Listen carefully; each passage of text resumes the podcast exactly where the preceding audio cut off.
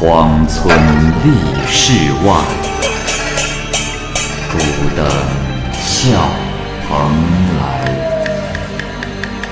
雁作人间雨，旷世岂了斋。鬼怪胡银娥，休当孤望。孤望白话《聊斋故事》，《聊斋故事》之孟郎，蚂蚁播讲。白翁是河北人，他的大儿子白甲在南方首次做官。两年过去了，没有任何的音信。这日正巧有位和他家有点远亲关系的丁某来拜访，白翁呢就好好的款待于他。这个丁某啊，向来能够混游阴曹，谈话当中呢，白翁呢就一直非常好奇的问一些有关于阴曹地府的事儿。这个丁某的回答听上去荒诞虚幻，白翁呢只是微笑不信。过了几天，这日白翁正躺在床上，看见丁某找他来同游，白翁呢就跟着去了。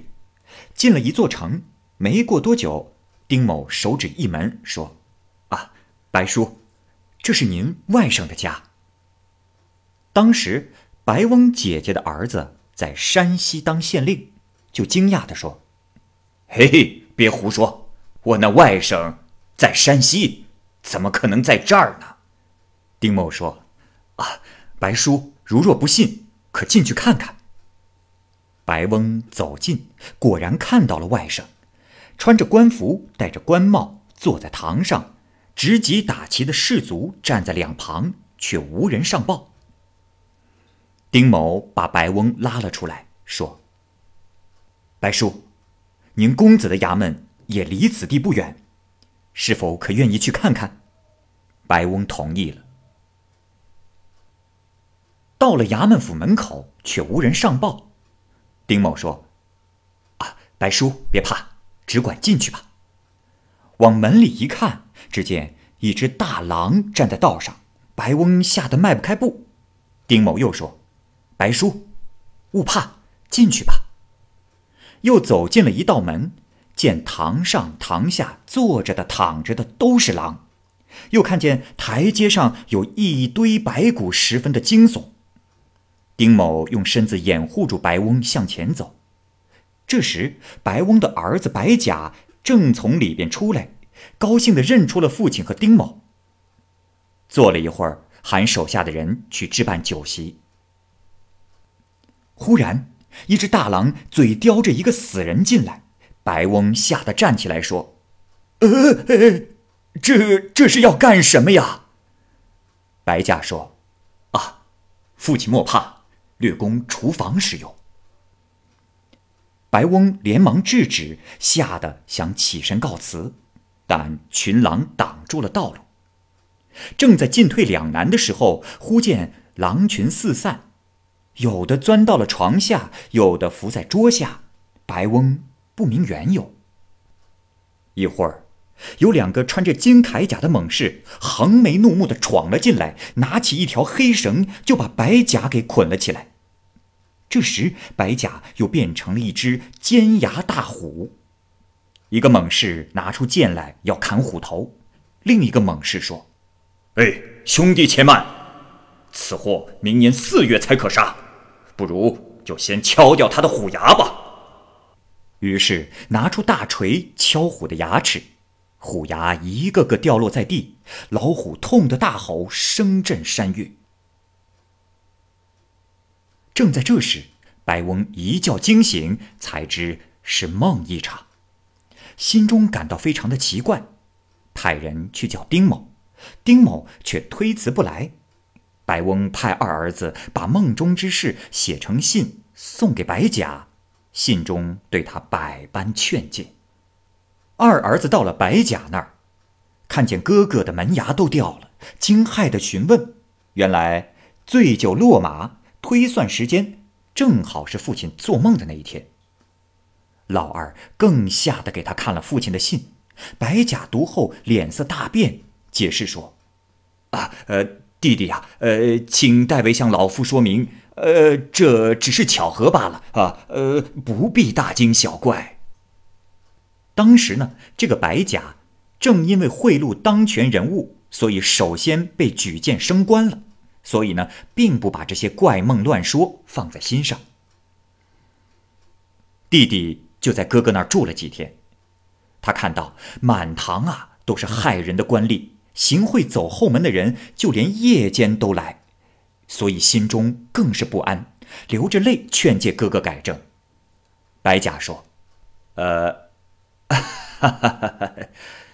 弟弟呀，弟弟你每天住在草屋中，所以不知仕途之事。决定升降的大权。”在上司，不在百姓。上司称赞者，才是好官呐。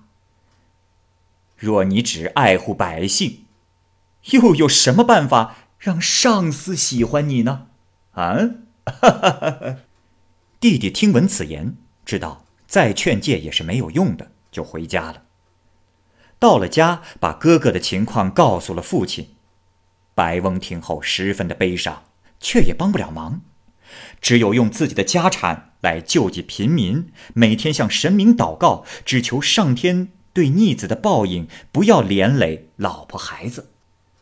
第二年，又有人来报说，白甲因为别人的举荐当上了吏部尚书。这个消息一传出，来到白翁家道喜的人是络绎不绝，白翁只得不停的叹息，趴在枕头上假托有病。不出来见客。不久，又听说白甲归途遇到了强盗，这主仆二人都死了。白翁才起身对家里的人说：“ 嘿，鬼神的愤怒只报应在他一人身上，庇佑我家的恩情深厚啊！”于是焚香表示感谢。前来安慰白翁的人说：“此是误传。”只有白翁深信不疑，定下日子为白甲准备墓葬。这个白甲确实还活着。原来在四月间，白甲卸任赴京，刚离开县境，就遇上了强盗。白甲把随身所有的财物都献了出来。群盗说：“呸！你这狗官！我们来这儿是为一线的百姓报仇雪恨的。”谁为了你那几个臭钱？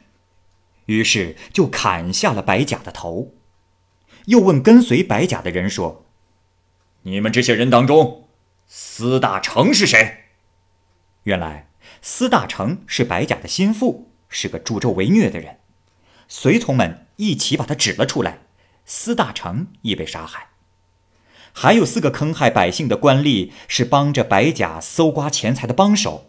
和白甲一同进京，也被搜出来杀掉了。解决完这一干人等，这些人才把白甲献出的财物分散到袋中，飞驰而去。话说，白甲的魂魄趴在路边，这时看见一个县官模样的人走了过来。那县官问道：“那路前边何人被杀？”在前边开路的人说：“禀大人。”是某县的白知县。县官说：“哦，可是白翁的儿子？哎，可别让那老人看到他儿子的惨状呐！去，把那头安到脖子上。”这时，就有一人拾起了白甲的头，放在了他的脖子上，说：“哎呀，这白老爷啊！”生前作恶多端，是个大恶人呐。俗话说得好啊，这坏人脑袋不正。你看看，你看看，这人死了，脑袋都安不到脖子上。哎，得了得了，让那头歪在肩上就行了。衙役接完头就走了。不知过了多久，这白甲又活了过来。当他的妻子来收尸的时候，看见他还有一口气，就运了回去，慢慢的灌点水也能咽下去，但是只能寄居在旅店，无钱回家。又过了半年多，白翁才得到了确切的消息，派二儿子去接白甲，把他带回来。白甲死里逃生，捡回了一条命，但是这头却歪在了肩上，眼睛。只能看见自己的后背，已不被当人看待。白翁姐姐的儿子为官清廉，这年被任命为御史，与白翁梦中看到的一样。